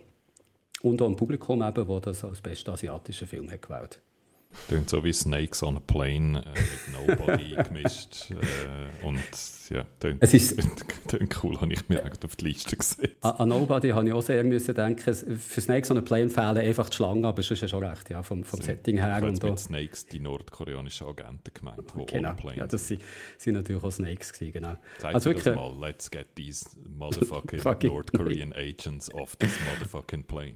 Ich bin nicht sicher, wenn sie es sagt, dann ist es nicht übersetzt worden oder, oder falsch übersetzt worden, weil mein Südkoreanisch ist nicht so. Der Peter hätte es das können sagen, da kann das sicher ein bisschen. Werden die Filme eigentlich gezeigt am NIF? Sind die alle in Original? Und Du hast, äh, wenn er Englisch ist, gibt es französische Untertitel, wo davon ausgegangen wird, dass du äh, äh, Englisch verstehst und die Französisch Sprechenden vielleicht nicht so. Nein, ich weiß nicht genau wieso, aber dann sind sie einfach mit französischen Untertiteln und wenn es eine Sprache ist, wo äh, weder Deutsch, Englisch noch Französisch ist, dann hast du einfach äh, deutsche und französische Untertitel. Okay. Wo ich froh war bei einigen, wo du sonst nicht viel verstanden hast. Das war der eine. Und der, der, andere Film, das geht jetzt ganz in eine andere Richtung, ist In the Earth von Ben Wheatley. Der Ben Wheatley ist einer meiner Lieblingsregisseure. Der macht äh, immer mal wieder äh, sehr kleine Sachen und er aber auch wieder so ein paar größere Filme. Der erste von ihm war Kill List. Den, den finde ich immer noch ganz, ganz großartig. Wahrscheinlich mein Lieblingsfilm von ihm, äh, wo so ähm, zwei Auftragskiller plötzlich sich wiederfinden in so einem, in so einem Folk-Horror-Setting. Also es ist sehr brutal und sehr unheimlich, das habe ich sehr gerne. Aber er hat auch Sightseers zum Beispiel gemacht, äh, High Rise, wo du glaube gesehen hast, Guido, mal am Zürich Filmfestival. Mhm. Und äh, A Field in England, wo so ein schwarz-weiß, fast schon experimenteller Film ist, äh, wo auch so in so äh, Alchemie, Folk-Horror reingeht. Und jetzt In the Earth ist für mich so ein bisschen ein Nachfolger von A Field in England. Es spielt diesmal nicht auf einem Feld in England, sondern in einem Wald in England, wo während der Pandemie äh, so eine biologisches glaube äh, eine andere Biologin, es besuchen wo er im Kontakt war mit ihr, wo er sogar äh, glaube eine Affäre kurz hatte, das erfahrt man nie so richtig. Ähm, der, äh, der Biologe wird gespielt, und jetzt muss ich schnell spicken, vom jemandem, den ich so ein paar englische Filme schon kennt, äh, Joel Fry. Der macht es wahnsinnig gut, so einen sehr schüchternen, fast zu lieben Biologe, der im Verlauf von dem Film einfach immer wieder ganz schreckliches Zeug mit seinem Fuß passiert. Äh, er muss einen Blutfuß durch den Wald laufen und verletzt sich dann äh, die Fußsohle und das siehst du so in sehr unangenehmen Bildern, wenn er da eine offene Wunde hat und dann wird sie ihm zuerst ohne Betäubung zugeneigt und später sagt dann einer, oh, das hat sich eine Infektion gebildet, dann müssen sie ihm zwei Zehen abschlagen und dann ist da etwas nicht gut, dann wird das auch noch ausbrennt, das Ganze. Also das sind eigentlich die brutalsten Szenen fast mit dem Fuß und er dreht das so in einer herzigen, stoischen Art, dass es wirklich in so schwarzen Humor hineingeht. Was, was sehr... Ihn haben wir jetzt gerade in Cruella gesehen, wo er mir sehr gut gefällt. Ah, genau, bei Cruella. Ja, ich, ich finde ihn, ich find ihn ganz toll, genau. Dort, dort war er der Jüngste und ich glaube, man kennt ihn auch aus anderen Sachen. Ich finde ihn ganz toll, man sieht ihn hier. Und äh, das Ganze ist auch so eine, äh, so eine Folk-Horror-, Natur-Horror-Geschichte. Also die entdecken er dass die Wissenschaftlerin so ein bisschen durchgedreht ist und meint oder sogar kann mit dem Wald selber kommunizieren, dank so einem grossen Stein, wo der da steht und niemand genau weiß, was der eigentlich für eine Funktion hat. Es ist für, so, so, wie ein Mix aus einem Horrorfilm und dem Buch, wo, wo beschreibt, wie das Bäume miteinander kommunizieren, dass die so ganze Netzwerke von Myzel und so brauchen, um sich, um sich äh, auszutauschen untereinander. Und ich habe das Gefühl, der Ben Wheatley hat mal das Buch gelesen und denkt, was ist, wenn man das auf auf zwölf würde drehen und eine Horrorgeschichte daraus machen. Hat mir sehr gut gefallen, ist sehr stimmig, ist sehr atmosphärisch. Ich könnte mir vorstellen, dass man den auch auf, äh, außerhalb vom NIF äh, entweder im gewöhnlichen Kinoprogramm wird sehen oder auch irgendwie kann kann. Der Ben Wheatley ist, ist ein gross genug Name, dass er das machen kann. Sein nächstes Projekt, vielleicht noch zum Abschluss, äh, ist übrigens der Meg 2, The Trench, also der riesen High-Film mit dem Jason Statham, der, glaube unterschiedlicher nicht könnte sein. Also in the Earth hat er während der Pandemie mit ganz kleinem, äh, mit ganz kleinem Aufwand in einem Wald gedreht und jetzt geht er Teufel ins Wasser mit dem Jason Statham für so einen, einen Blockbuster, wo ich schon sehr gespannt bin darauf, wie der wird rauskommen. Der, der Mac, der erste Teil, ist ja, äh, ist lustig gewesen. Ich weiß, du wolltest es nicht hören, aber ich lese dir noch schnell vor, was ein paar auf IMDb findet. Waste of time, rubbish, complete garbage from beginning to the end, slow, weird and pointless, close to the worst movie I have ever seen. das sind wahrscheinlich nicht Ben Wheatley-Fans in dem Fall. Äh, er ist schon eher slow, aber nicht so wahnsinnig slow. Ehrlich gesagt, pointless, das ist im Auge des Betrachters. Aber der schlimmste Film, den ich je gesehen habe, ist es sicher nicht. Ich finde, ich finde es einer der besten vom Festival. Wo aber nichts hat gewonnen, also von dem her, vielleicht habe ich einfach Unrecht und die, die bei IMDb schreiben, sind, sind im Recht. Aber zumindest mal reinschauen würde ich sicher.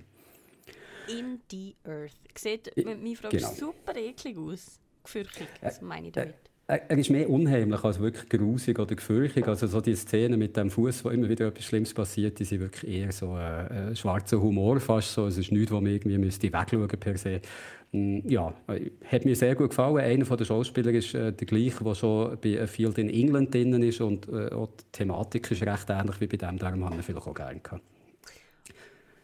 Jetzt wollte ich gerade sagen, auf den nächsten Film freue ich mich sehr. Dabei weiss ich ja gerne, weiss ja gerne was du als nächsten Film willst bringen Sag mir auf was, dass du dich freust, und dann rede ich darüber. Ich freue mich riesig auf Crypto Zoo. Der sieht dann geil aus.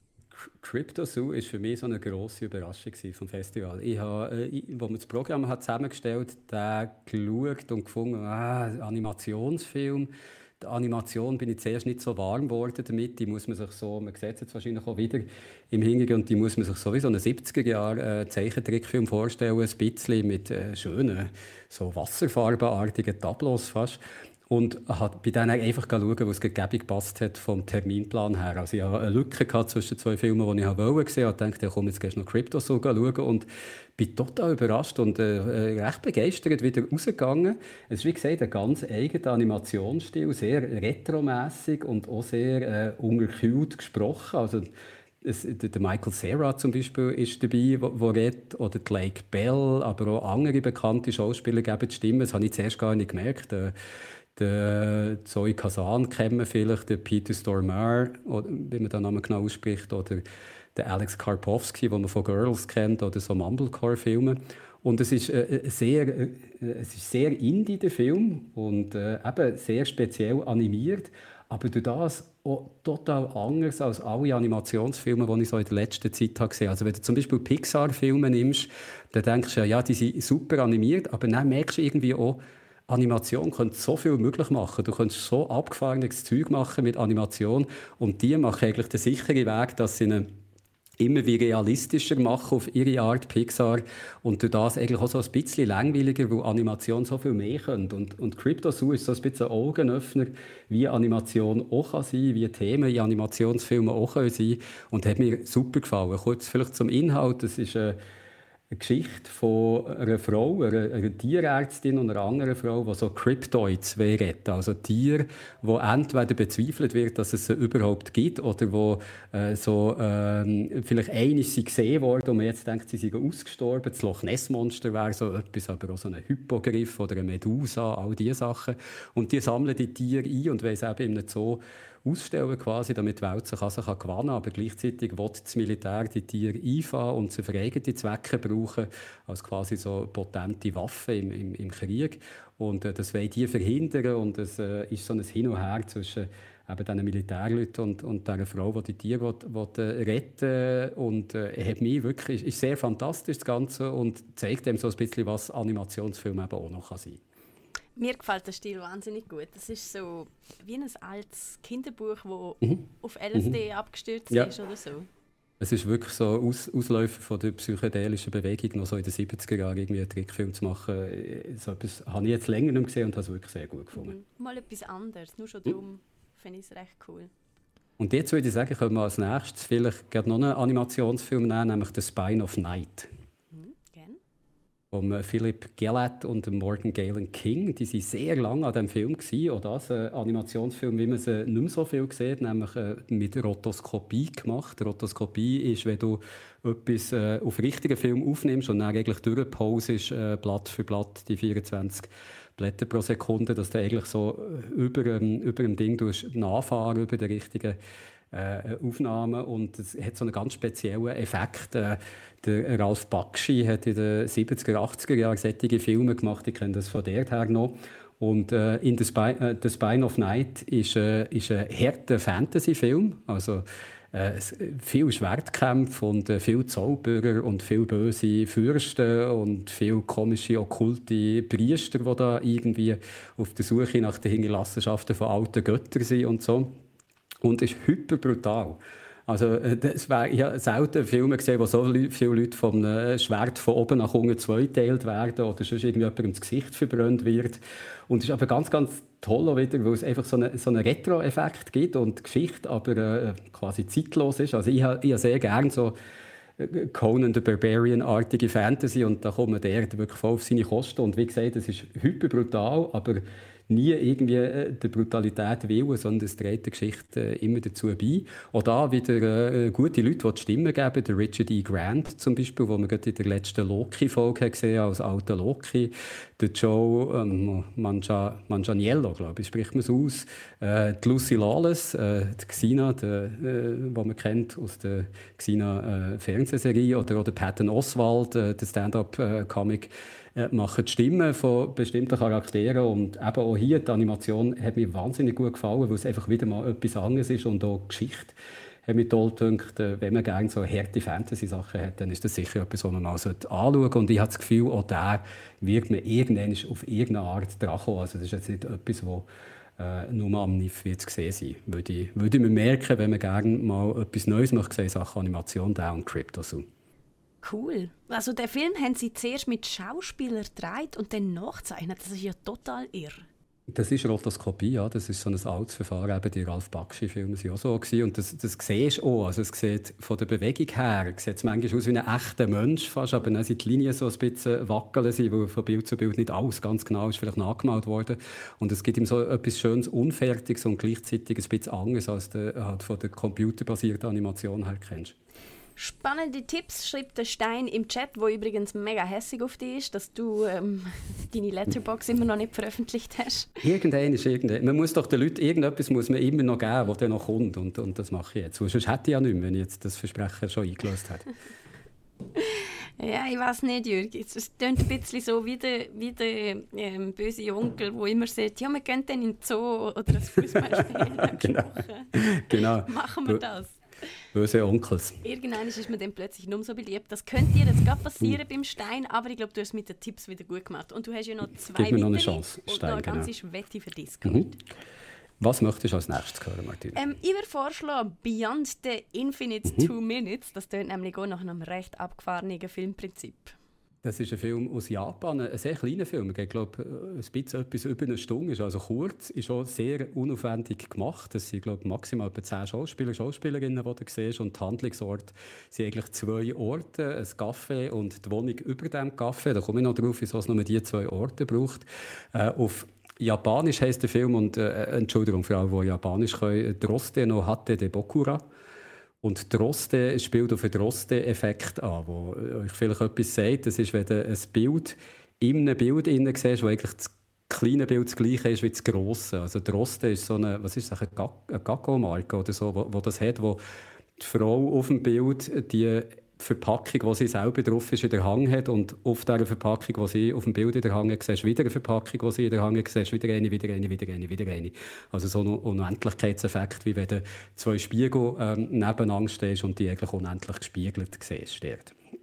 Und der Droste-Effekt, der kommt, ist eben zentral für einen Film. Sie reden auch immer wieder vom Droste-Effekt, der auf äh, Japanisch Droste-Effekt heisst oder so irgendetwas.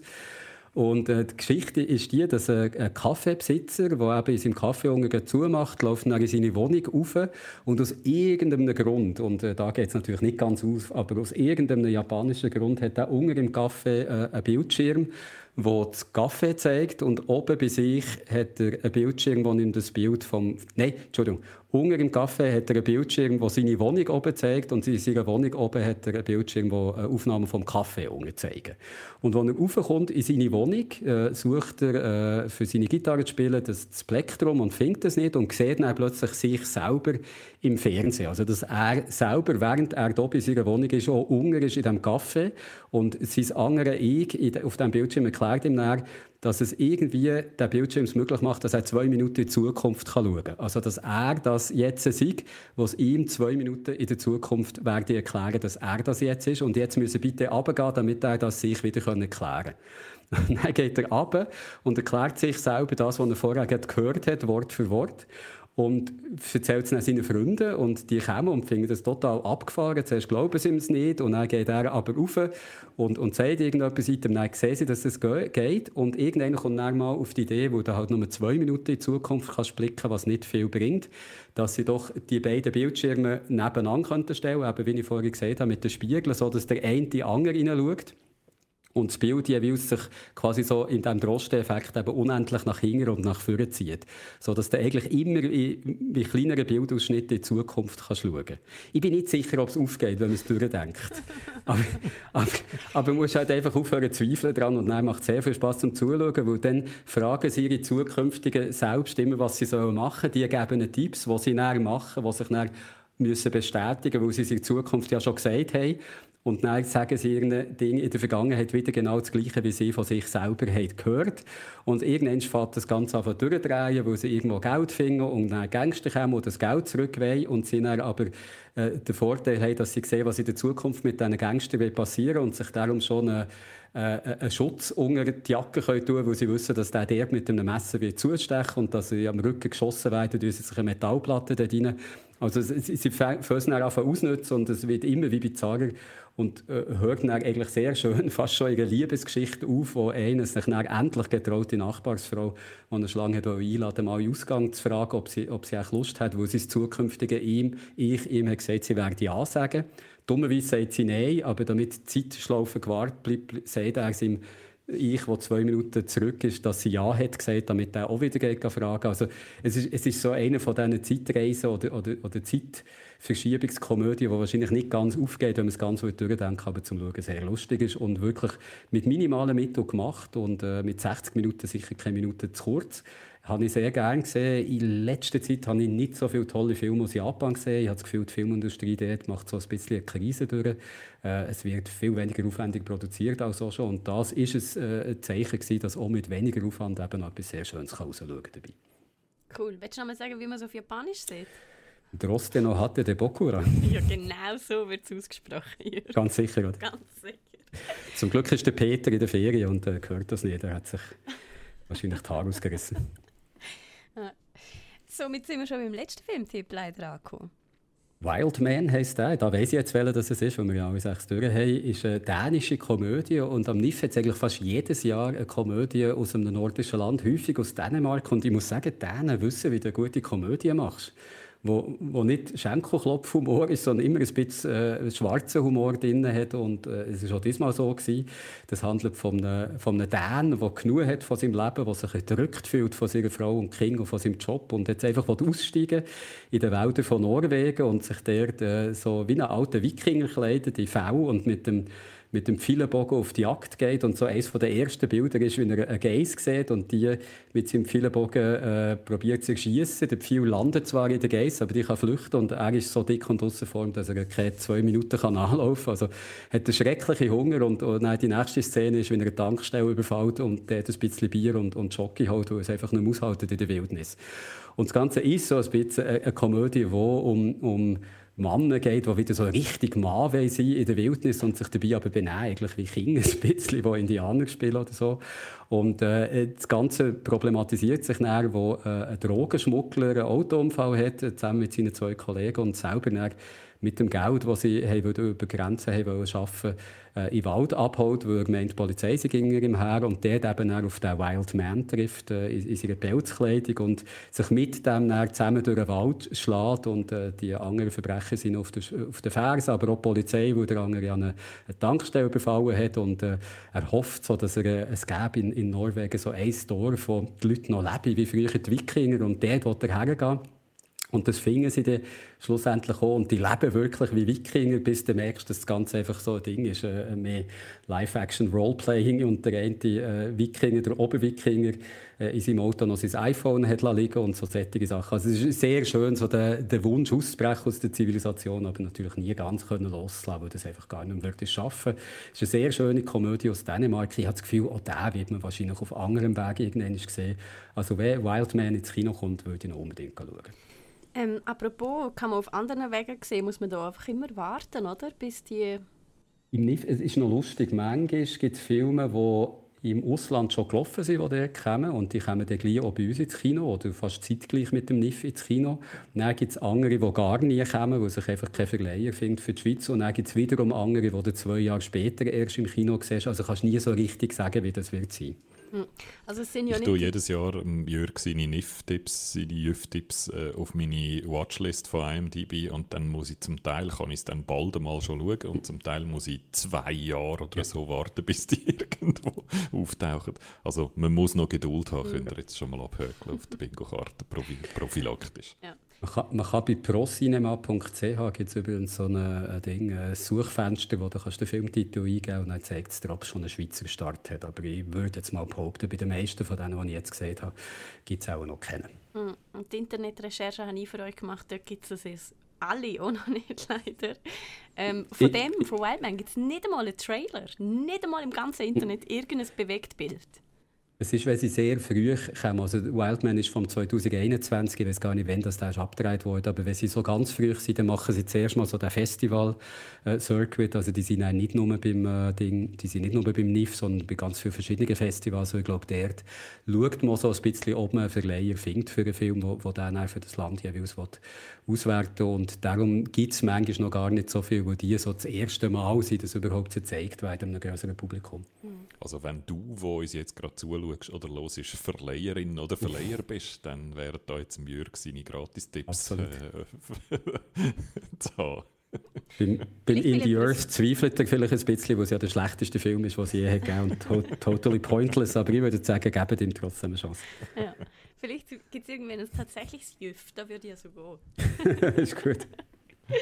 Also, so viel zu dem, zu Jürg seinen Filmtipps. Du hast noch mehr gute Filme, ähm, zum, zu, weil wir so das jegliche Geeksofa ähm, sprengen würden. Tust du die auf unserem Discord posten? Wir mhm. nämlich heute auch noch über, äh, über ja, eigentlich noch über einen Haufen verschiedene Sachen reden. Ich glaube, alles schaffen wir sowieso noch, aber ähm, Hey, wie heißt das Game, Guido? Scarlet Nexus. Scarlet Nexus. Ja, ich würde sagen, das nehmen wir noch rein und dann würde ich sagen, Loki, wo ich die letzte Folge noch nicht gesehen habe und auch Rick and Morty, das könnt ihr dann in Ruhe nächste Woche mhm. besprechen, würde ich sagen. Oder? Können wir nicht, aber, aber, zu dem kommen wir gleich auch noch. Ah, da können wir ja auch noch, stimmt. Macht oh, nichts, wir, wir, machen einfach also mal weiter. genau, wir lassen einfach mal los und ich fasse mich kurz. Zu Scarlet Nexus gibt es auch nicht so viel zu sagen. Es ist so ein Game, das sich eigentlich wegen dem Monsterdesign hat sich's für mich gerettet. Ich mhm. hatte dann schlussendlich trotzdem Spaß am äh, Game, weil es einfach lässige Monster drin hat. Und wenn ihr die nicht gesehen habt äh, im Let's Play, würde ich sehr empfehlen, so das Let's Play zu suchen auf YouTube und dann ganz hinten gumpen. Dort tue ich noch so die, die sozusagen das Monsterlexikon noch schnell durchblättern und all die Monster zeigen und die sehen einfach wirklich geil aus. Ich habe so eine Art von Monsterdesign noch nie gesehen. Sie sehen so aus, der grafische Stil ist so ein bisschen wie aus so eine alte wissenschaftliche Illustration in einem Buch aus dem 19. Jahrhundert oder so. Oder so die Jasskarten, die Köpfe zum Teil haben, sehen so ein bisschen aus wie die Figuren auf einer alten Jasskarte aussehen. Und dann haben sie aber immer so Blumen und äh, Stacheldornen äh, äh, Sachen, die aus ihnen rauskommen. Manchmal haben sie noch Metallgehäuse um sie herum und die Füße sind meistens sexy Frauenfüße mit High Heels und, und, äh, und, oder, oder nackt oder so. Also es ist irgendwie es ist eine wahnsinnig komische, spezielle Mischung aus so natürlich und Steampunk und leicht erotisch und einfach total verwirrend. So, das ist wirklich verwirrendes Monsterdesign. Und das finde ich, das ist so das, was mir am meisten Spaß gemacht hat. Und sonst zum Spielen ist es so ein Anime-Game, das sehr japanisch ist. Also wir haben eigentlich vom Kämpfen her ist es, hat es mich sehr so an Bayonetta und Devil May Cry und so an die klassischen Hack-and-Slash-Spiele aus Japan erinnert, wo es vor allem darauf ankommt, gute Kombos zu machen. Du hast meistens immer in diesen Spielen hast einen, einen, äh, eine Art von Angriff und eine andere Art von Angriff und die musst du dann gut kombinieren, um immer mehr Schaden äh, aufzuhäufen. Und da ist es so, dass du eine Waffe hast, ein Schwert zum Beispiel oder ein Wurfmesser und so einen psychokinetischen Angriff, wo du Auto, die am Strassenrand umeinander stehen, umeinander fliegen lassen und aufs Monster schleudern. Ähm, Und die musst du gut kombinieren. Und dann hast du in der Regel noch Kollegen bei dir dabei, die deinen Fähigkeiten gewisse Enhancements geben, dass dein Angriff auch noch ein Feuerangriff wird oder dass dein Angriff auch noch ein bisschen Blitz auslöst oder so. Und die Kämpfe habe ich eigentlich eine interessante Mechanik gefunden, aber es geht hure lang, bis wirklich alle Mechaniken, bis das Spiel alle Mechaniken beigebracht hat. Ich finde es lang. Ich hätte es gerne ein bisschen schneller schon mehr Fähigkeiten gehabt. Und das Zweite ist die grossen, schwierigen Monster, die du das erste Mal antriffst, die sind interessant zum Bekämpfen. Dort wirst du auch wirklich herausgefordert vom Spiel, das geschickt zu machen und gut zu kombinieren. Du wirst auch bestraft, wenn du das nicht machst. Und dann dazwischen hast du einfach ganz viele Kämpfe gegen immer ein bisschen die gleichen Monster, die dann beim dritten, vierten, fünften Mal gesehen halt nicht mehr gleich interessant sind wie beim ersten Mal.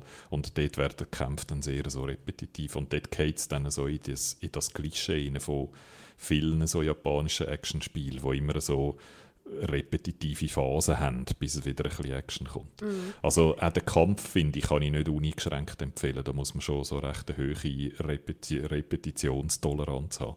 Und dann, zwischendrin, wird einem noch eigentlich eine komplette Anime-Serie erzählt. Mhm. Und die Story ist so grob eines, in erster Linie geht es eben um die Monster, die heißen Others, was der fantasieloseste Name ist für Monster ever. Es sind einfach die anderen für so fantasievolle Monster so einen langweiligen Namen, finde ich, schon fast wieder originell, wenn ich es mir jetzt so richtig überlege. Item, einfach, die heißen Others, die kommen irgendwie aus einer Paralleldimension und blech, ist egal, die, die, muss man einfach bekämpfen. Und wir sind Mitglied von einer Spezialeinheit, die spezifisch dafür gemacht ist, gegen die Monster zu kämpfen.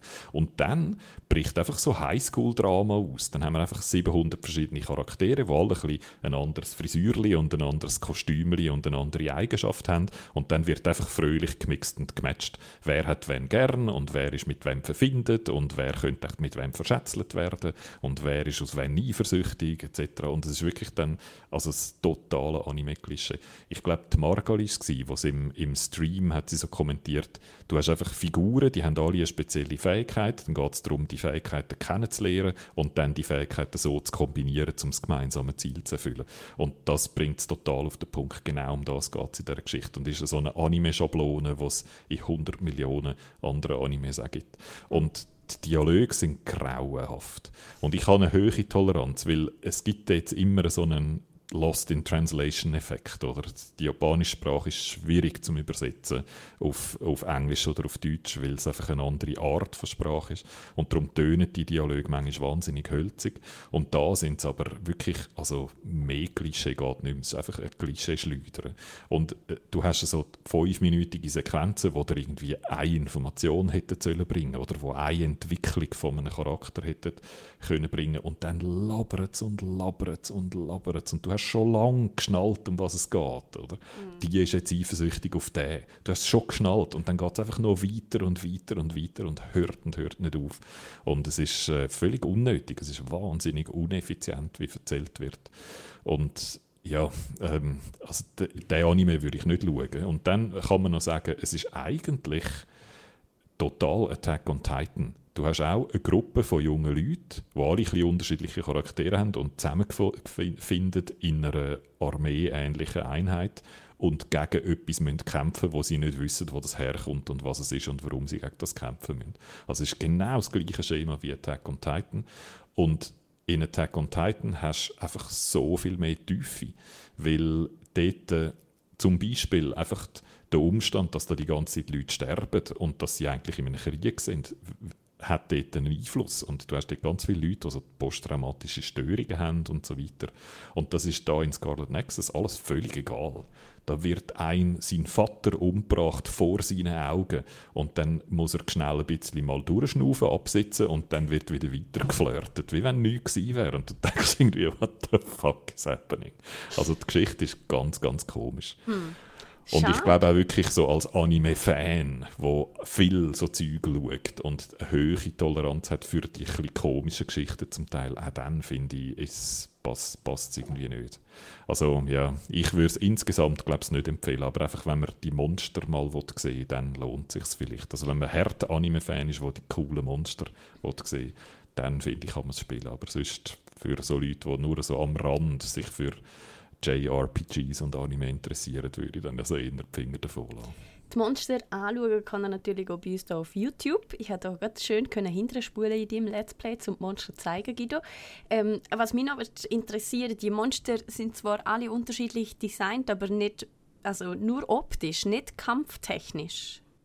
Also doch, doch, die kämpfen alle auch anders und die haben alle so unterschiedliche Schwächen und so und das findest du mit das findest du bei den einfachen schnell raus. Bei den einfachen kommt es häufig auch nicht so darauf an. Dort ist die Herausforderung nicht so groß. Und bei den grossen, schwierigen, dort musst du schnallen, wie die kämpfen und mhm. auf was sie empfindlich sind und so. Und dann die richtigen Fähigkeiten einsetzen. Also eben die grossen, die du zuerst mal triffst, sind interessant. Aber so dieses Kleingemüse zwischendrin ist, ist eher ein bisschen langweilig. Der Slowbro stellt noch eine wichtige Frage. Man wählt am Anfang zwei Figuren aus.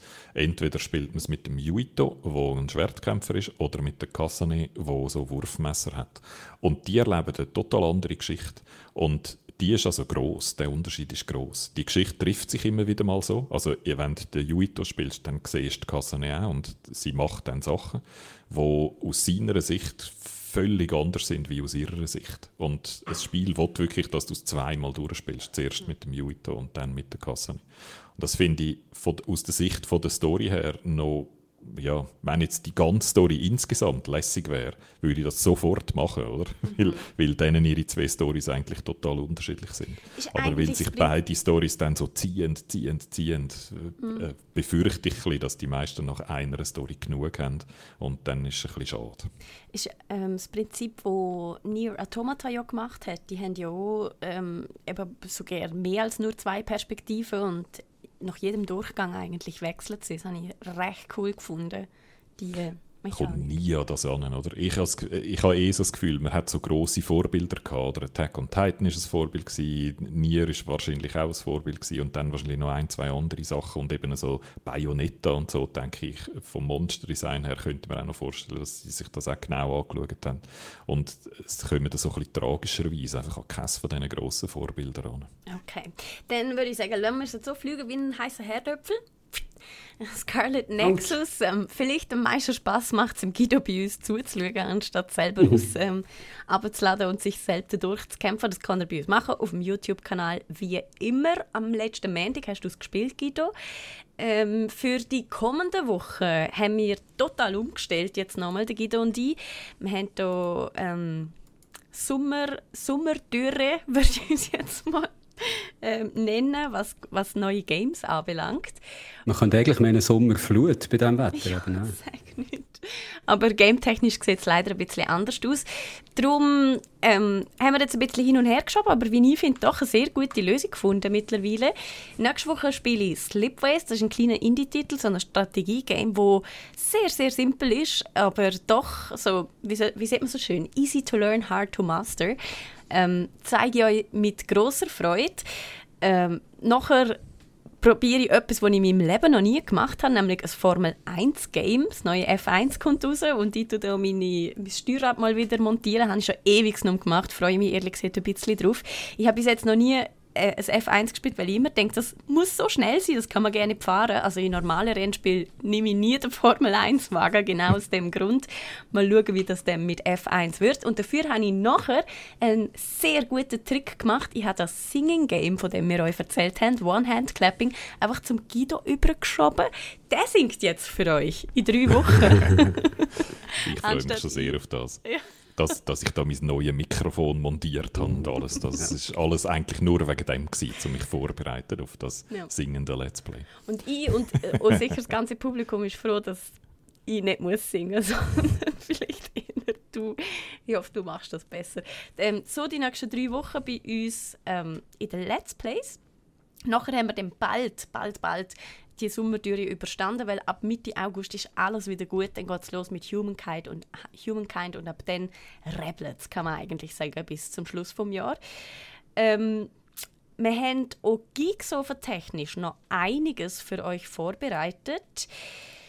Und zwar äh, ist das eigentlich das letzte Mal für lange Zeit, dass wir da Trio Infernale auf dem Geeksofa versammelt sind. Jetzt kommt nämlich die Ferienzeit und dann ist eigentlich immer jemand weg. Dafür haben wir für die nächsten paar Wochen für euch Gäste organisiert und ich freue mich schon riesig auf nächste Woche, wo wir sehr hochkarätig loslegen, nämlich mit Manuel Fritsch. viele von euch kennen den vielleicht, weil der macht den Insert Moin Podcast. Wir machen nächste Woche einen Podcast auf Hochdeutsch, Jürg. Du kannst mhm. schon mal üben. Moinsen. Moinsen, genau. Ähm, er ist, der, der, Manuel Fritsch ist aber eben nicht nur ähm, Insert Moin Podcaster und Spielejournalist, sondern seit 2019 auch in der Jury vom Spiel des Jahres. Das wird am nächsten Montag, also der Montag, wo jetzt kommt, gehört. Und mit ihm reden wir über Gewinner, über Gaming-Journalismus und vor allem, wie äh, die Brettspieleindustrie durch die Corona-Pandemie gekommen ist. Da hat man ja ähnlich wie bei der Gaming-Industrie immer wieder unterschiedliche Sachen gehört. Mal geht es noch gut, mal geht es noch schlecht. Wir fragen nach, wie es wirklich ist. Ähm, und nachher geht es auch schon weiter mit hochkarätigen Gästen. Wir haben in zwei Wochen dann ein Streamer-Sofa, wo wir mal fragen, kann man eigentlich in der Schweiz Streamer sein und von dem leben, fragen wir eine, die es wissen muss, Andrea Amstutz. Sie macht nämlich genau das. Und der Pistole-Henry oder der Daniel Steger, wie er mit richtigem Namen heißt, ebenfalls Streamer in der Schweiz. Dann geht es weiter mit dem Game-Musik-Sofa. Guido, du hast den Michael Barengo und den Joel Schoch eingeladen. Die der, Michel, der Michel Barengo, der ähm, sehr viel äh, schon gemacht hat, aber viele so für Blindflug, also verschiedene äh, Spiele, die Blindflugstudios gemacht haben, hat er die Musik gemacht dazu. Und der Joel Schoch hat äh, Far Lone Sales die Musik gemacht, ist jetzt gerade äh, am Nachfolger äh, von Far äh, dran. Und beide machen, machen sehr gute Arbeit. Ich freue mich sehr, mit denen darüber zu schwätzen, wie es ist, für Games Musik zu komponieren. Und dann reden wir über, wie sich Game Pressearbeit verändert hat in den letzten Jahren. Und das, äh, da freue ich mich auch sehr drauf. Da rede ich mit dem Tobias Egartner und Angela Blank. Das sind, äh, er ist so der Mr. Xbox ganz lange in der Schweiz und Angela die Mrs. Playstation. Äh, also wir haben da die zwei von den Grossen und sind eben ehemalige. Oder? Und ich erhoffe mir eigentlich davon, dass die genau diese Sachen dürfen dann sagen, wo sonst eben die offiziellen äh, Medienverantwortlichen nicht dürfen sagen. Da bin ich gespannt. Das äh, wird sicher nicht total Inside Baseball, sondern das wird für euch so ein interessanter Blick hinter die Kulissen, wie es eigentlich läuft, wie Games vermarktet werden. Mhm. Und dann haben wir in fünf Wochen den Daniele Corciulo ähm, aufgeleistet. Der ist quasi on hold. Wir sind noch nicht sicher, ob wir das Sofa vielleicht noch ein, zwei schieben sollen, weil wir haben es ja schon gross angekündigt. Der Daniele kennt ihr. Wir haben mit ihm The Last of Us 2 gespielt. Ähm, der Daniele ist blind und der hat uns gezeigt, wie auch das kann funktionieren kann wir haben euch schon erzählt, wir haben große Hoffnung, dass Hades ähm, im August ebenfalls noch soll accessible werden für Leute, die nichts sehen.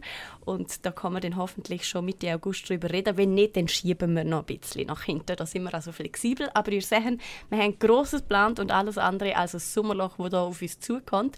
Von dem her könnt ihr euch freuen. Wenn euch das gefällt, gebt doch einen Daumen nach oben da. Oh, unter unserem Video, wo immer noch Scarlet Nexus läuft. Das stellen wir jetzt ganz schnell ab an dieser Stelle.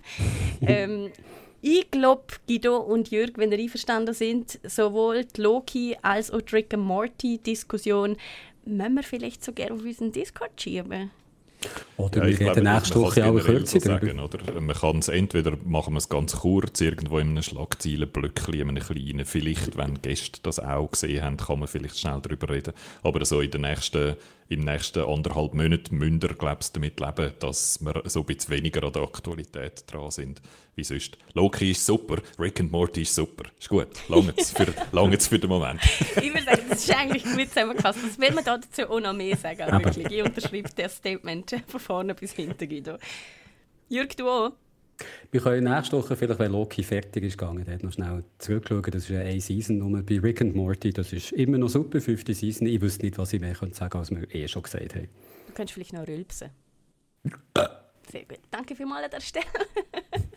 Auf Kommando, nicht schlecht. Ich bin beeindruckt. Eines mehr, Jürg. Ich bin nicht für nichts in die Primarschule gegangen. wow, okay. Dann würde ich sagen, ist das von uns an dieser Stelle und auch für die nächsten paar Wochen. Kommt gut durch den Sommer, kommt gut durch das Sommerloch. Am besten mit uns. Ihr habt äh, gesehen, wir haben einiges vor mit euch. Vielen Dank für eure Aufmerksamkeit und ähm, gibt auch schöne Ferien. Merci. ich schließe mit dem an. Bis ganz bald. Wir sagen Tschüss, bleibt gesund. Adieu. Tschüss.